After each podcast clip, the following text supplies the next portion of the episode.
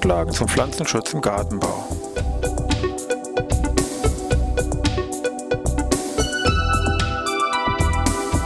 Ein wöchentlicher Podcast der Forschungsanstalt für Gartenbau an der Fachhochschule Weinstefan von und mit Thomas Lohrer. Für Gartenbaustudenten und alle anderen, die sich für Krankheiten und Schädlinge an Pflanzen, deren Biologie und Bekämpfung interessieren.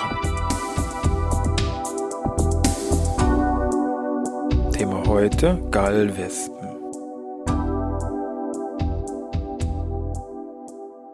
Ja, ich begrüße wieder hier in Wein Stefan zur neuen Podcast-Folge Pflanzenschutz im Gartenbau. Diesmal ja hier mit der vorletzten Folge und es geht eben um das Thema Gallwespen, also eine spezielle Insektengruppe. Bevor wir das machen, erstmal ein kurzer Blick vielleicht auf die Gallen allgemein, dass man da so ein bisschen Grundanstieg vielleicht bekommt. Der Name Pflanzengallen ist bekannt, Fachbegriff aber in der Regel ist Cecidien. Bei Pflanzengallen lässt sich das auf das lateinische Wort Galla ableiten und bei den Cecidien ist es eben von dem griechischen Wort Kekes abgeleitet, was so gut wie zu Deutsch, sagen wir, der hervorquellende hier bedeutet. Also Wissenschaftsgebiet wäre dann eben die Gallenkunde oder eben die Cecidologie. Die ersten Beschreibungen von solchen, sage ich mal, Gallen sind schon lange Zeit vor unserer fast Zeitrechnung, sage ich mal, gemacht worden. Also von Hippokrates, da sind wir bei 400 vor Christus, gibt schon entsprechende Beschreibungen. Auch später, Stichwort jemand wegen Plinius, 50 nach Christus, finden sich schon entsprechende Hinweise. Vorher wurden diesen Gallen mehr, sag mal, pflanzliche Reaktionen oder Früchte der Pflanzen, sage ich mal, zugeordnet. Man hat aber rasch gemerkt, nee, da sind irgendwelche Insekten meistens irgendwie hier dran beteiligt. Die erste echt, sage ich mal, wissenschaftliche Beschäftigung mit diesen Gallen erfolgte durch den Arzt Marcello Malpighi, der lebte von 1628 bis 1694 und konnte sich speziell mit diesen Gallen beschäftigen, weil eben hier das Mikroskop zu der Zeit, sage ich mal, aufgekommen ist und er sich hier sehr auf dieses Mikroskop hier draufgestürzt hat und sich eben hier mit diesen Gallen unter anderem natürlich hier beschäftigt hat. Und bei ihm war schon klar, bei seiner Untersuchung kam raus, Insekten oder Parasiten haben hier bei dieser Gallbildung nachgeholfen und sind der Grund für diese Gallbildung. Je nach Verursacher wird das dann in zwei große Lager, sage ich mal, unterteilt bei diesen Gallen. Wir haben einmal die sogenannten Zoozizidien, das sind eben, wo die Tiere, speziell Insekten hier als Verursacher mit dabei stehen. Und das andere sind die sogenannten Phytozizidien, pflanzliche Verursacher in Anführungszeichen.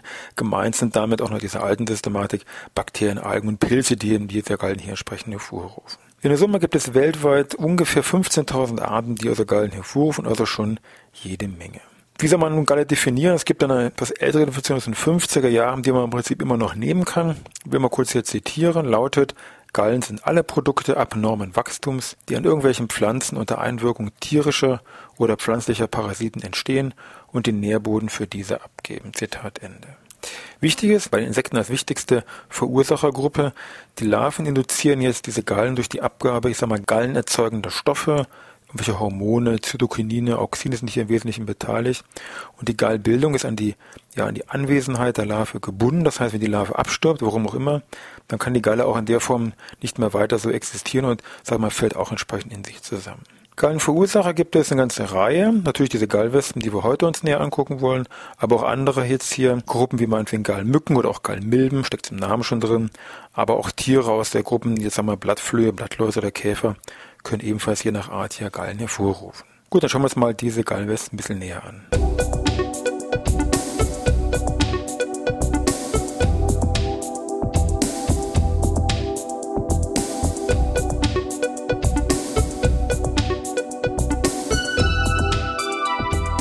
Gallwespen selber zählen jetzt von der Insektensystematik her betrachtet zu den Hautflüglern, zu den Hymenopteren, aber repräsentieren hier eine eigene Insektenfamilie, nämlich die der Cynipidae.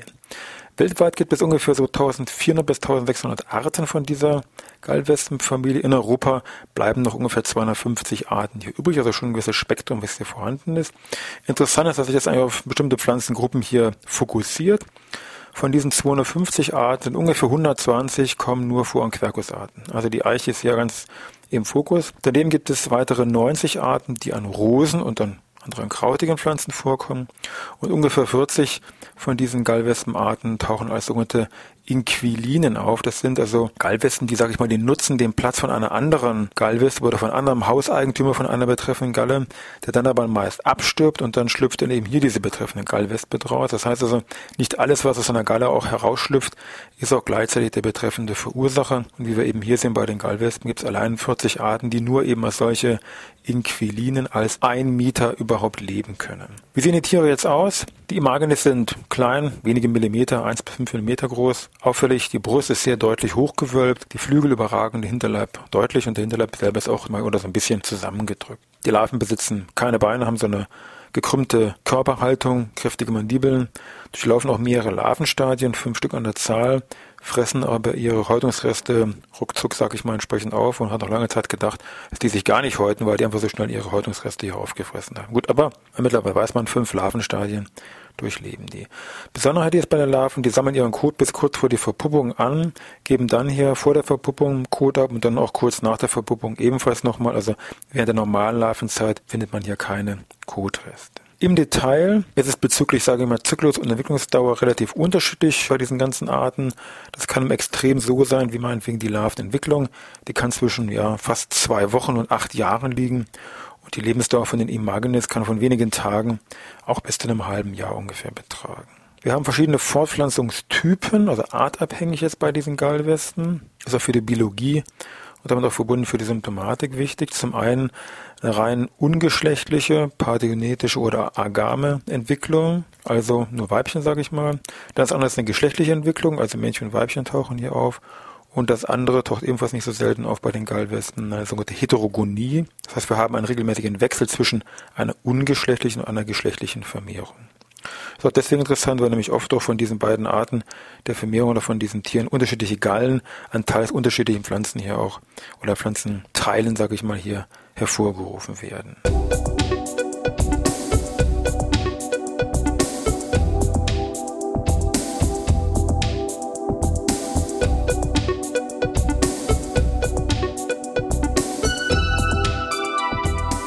Trotz der doch gewissen Artenvielfalt, die ich habe, ja auch die Gallen sind, sehen alle ein bisschen unterschiedlich aus. Ähm, sehen die Gallen, wenn man sich ein Detail anguckt, doch so ein bisschen, sage ich mal, ähnlich von der Struktur her. Im Prinzip ist es so, im Innern habe ich immer irgendwo eine Kammer mit meiner betreffenden Larve drin, also hier Larvenkammer. Und dem schließen sich jetzt grundsätzlich, sage ich mal, vier Schichten an. Die erste Schicht um diese Larvenkammer ist natürlich so eine Art Nährschicht, Nährgewebe, wo eben hier diese Larve ihre Nahrung bezieht. Dem schließt sich hier eine dickwandige Sklerenchymschicht an, die eben hier zum Schutz des Tieres dient. In der Summe liefern dann diese beiden Schichten die sogenannte Innengalle. Dem schließt sich dann eine mehr oder weniger große Parenchymschicht an mit einer dann äußeren Begrenzung Epidermisschicht, die dann in der Summe die sogenannte Außengalle darstellt. Nicht immer sind diese beiden Gallen, Innengalle, Außengalle, erkennbar. Teilweise hat auch diese Epidermis, die äußere da, völlig kuriose Strukturen, stachelartige oder höckerartige Strukturen. Aber so eine gewisse Grundstruktur hier auf Gewebeebene lässt sich immer relativ gut nachvollziehen. Die Gallen sind in der Regel einkammerig. Mehrkammerige Gallen tauchen dann eher bei Rosen oder anderen krautigen Pflanzen auf. Gut, dann gucken wir uns heute mal so ein paar von diesen Gallen an oder hören uns dann ein paar von an. Fangen wir an mit der relativ bekannten Rosengallwespe, Diplolepis rosae. Sie läuft einen rein parthenetischen Zyklus, eben an Rose, schlupft der Tiere im Frühjahr rufen wir solche mehrkammerigen Gallen, die bis Faustgröße Dimensionen erreichen können, hier hervor an den eben Trieben von der Rose, von außen noch deutlich haarig hier bestückt. Pro Kammer dann eine entsprechende Larve drin zu finden, werden auch häufig im Volksmund so als Schlafäpfel bezeichnet, weil angeblich, wenn man die uns das Kopfkissen legt, diese Gallen hier schlaffördernd sein sollen. Anderes Beispiel, auch sehr bekannt, gemeine Eichengallwespe, Cynips equercus folii. Die macht hier eben so einen typischen Generationswechsel, diese besagte Heterogonie durch die auch zwei unterschiedliche Gallentypen dann hier zur Folge hat. Gucken wir uns das mal an. Was man kennt, sind eben diese großen, ich sag mal, kugeligen Gallen, mehrere Zentimeter, zwei Zentimeter teilweise erreichend, die Blattunterseits hier zum Meeren hier auftreten, einem dicken Schwammgewebe. Aus diesen Gallen, die dann eben runterfallen, schlüpfen im Winter bereits nur Weibchen. Das haben wir unsere parthenetische Tiere. Und diese Weibchen legen ihre Eier in entsprechende Eichenknospen ab und rufen dann kleinere, völlig unauffällige Knospengallen hervor. Und noch im gleichen Jahr, also nach relativ wenigen Wochen, im Mai ungefähr, schlüpfen dann aus diesen Knospengallen Geschlechtstiere, also männliche, weibliche Tiere, die danach Paarung und dann ihre Eier auf die Blattadern der Blattunterseite von diesen Eichenblättern ablegen und dann als Folge eben dann diese größeren, eingangs geschilderten Eichengallen dann hier vorgerufen werden. Diese beiden Sachen hier, so Rosengallwespe, gemeine Eichengallwespe, würde man sagen, gut, tritt auf, aber nicht so dramatisch jetzt. Gibt aber andere Problemfälle unter den Gallwespen, auch dies darf man nicht vergessen. Meinetwegen aktuell vielleicht die S-Kastaniengallwespe, einer Gattung Castanea, eine rein pathogenetische Vermehrung, ruft Gallen hier an Blattstielen im Bereich Mittelrippe und so weiter hervor, grünlich gefärbte Gallen mit diesen Larven darin. Würde man sagen, gut stürzt, ja, stört schon, nämlich der Fruchtertag drastisch in den Keller geht, also Ausfälle bis 70 Prozent sind hier möglich und ähm, diese Escassanin-Gallwespe gilt hier weltweit als gefährlichste Schädigung an Escassani überhaupt. Was in Deutschland im Moment noch nicht richtig vorhanden, aber steht praktisch kurz davor, Italien schon bekannt mittlerweile. Und man kann im Prinzip warten, bis vielleicht die ersten Fälle, vielleicht auch in Baden-Württemberg, weil da doch relativ viel Escassani-Anbau ist, hier auftreten.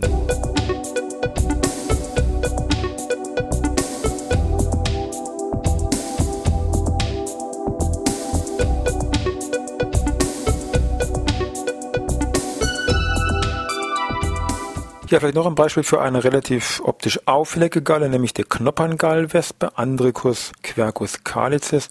Auch wieder mit dieser eben schon erwähnten Heterogonie. Wieder so ein bisschen ähnlich. Sie erkennen wahrscheinlich gleich gewisse Parallelen. Schlüpfte Weibchen im Winter, Eiablage jetzt in dem Fall in männliche Blüten von, Achtung, nur Quercus cerris, was anderes geht nicht. Zerreiche, wieder unscheinbare Gallen werden hier hervorgerufen. Schlupf wieder ungefähr Meidern der Geschlechtstiere, Männchen, Weibchen, Paarung, Eiablage, jetzt in dem Fall auf ein gewisses breiteres Eichenspektrum, Quercus robur, Petea und andere im Bereich der Eicheln. Und hier habe ich dann eine völlig kuriose Form, die an diesen Eicheln hier hervorgerufen wird, mit so zotteln, klebrigen Strukturen. Und sieht also völlig kurios aus, wenn man das zum ersten Mal gesehen hat. Die sogenannten Knoppern, so heißen die, die fallen dann zu Boden und im Winter schlüpfen dann wieder hier entsprechend hier meine weiblichen Tiere Richtung Quercus cerris geht's wieder. Das heißt, das Auftreten bedingt den ganzen Zyklus ist eigentlich an das Vorkommen von Quercus cerris hier gebunden. Aber teilweise gibt es auch schon Fälle oder zumindest Hinweise, dass es vielleicht auch ohne geht, weil nämlich Knoppern hier in einer bestimmten Region aufgetreten sind, ohne dass jetzt da die Zerreiche irgendwo nachweislich irgendwo hier in der Nähe gestanden hat. Eine ganze Reihe von Gallen wurden früher auch genutzt für, ich sag mal, Gerberei, Tintenherstellung oder Färbung von Stoffen. Unter anderem eben auch meinetwegen die jetzt hier eben erwähnte Knoppern, Gallwesp, also diese betreffenden Knoppern, mit einem Gerbstoffanteil von ungefähr 30 Prozent. Andere Gallen haben durchaus mehr, bis zu 60 Prozent, sind hier in der Literatur beschrieben. Es war früher eine sehr wichtige Handelsware, also Knoppern, Rohmaterial, sprich gesammelt 100 Kilogramm wurde ungefähr mit 15 Goldmark, sage ich mal, aufgewogen. Das entspricht 280, 300 Euro. Ab ungefähr 1920 war dann dieser Markt, sage ich mal, vorbei, weil dann eben entsprechende synthetische Produkte hier Einzug gehalten haben für diesen Bereich hier Gerberei, Tintenerstellung und Färbung von Stoffen. Was die Bestimmung jetzt von Gallwespen angeht, ist diese Kombination Pflanze und Symptomatik der Galle im Prinzip ausreichend oder das Entscheidende. Das heißt, eine richtig diffizile Tierbestimmung von meinetwegen den Gefangenen, wie auch immer, Weibchen etc. entfällt. Grundlage wäre natürlich, dass man da, ich sag mal, passende Bestimmungsliteratur besitzt. Die meisten Bücher beziehen sich auf Gallen allgemein, also bekannt hier natürlich die beiden Bände von Buhr, Bestimmungstabellen der Gallen, ähm, also auf deutschsprachigem äh, Gebiet. Ein weiteres deutschsprachiges Buch, äh, Ross und Hedeke, Pflanzengallen Mittel- und Nordeuropas, auch etwas ältere Exemplare. Dann auf Englisch oder ähm, für Großbritannien bezogen gibt es eben hier für diese britischen Gallen dieses Buch von äh, Redfern, was auch mit Sicherheit jetzt zu empfehlen ist. Gut, damit sind wir eigentlich mit dem Thema Gallwesten für diese Woche durch. Nächste Woche letzter Podcast, Pflanzenschutz im Gartenbau mit so ein bisschen ja, Rückblick, Einblick, Ausblick zu diesem ganzen Podcast Pflanzenschutz im Gartenbau. Würde mich freuen, Sie auch dann nächste Woche dann wieder zum letzten Mal hier an einem Dienstag begrüßen zu können. Also, ja, damit bis Dienstag.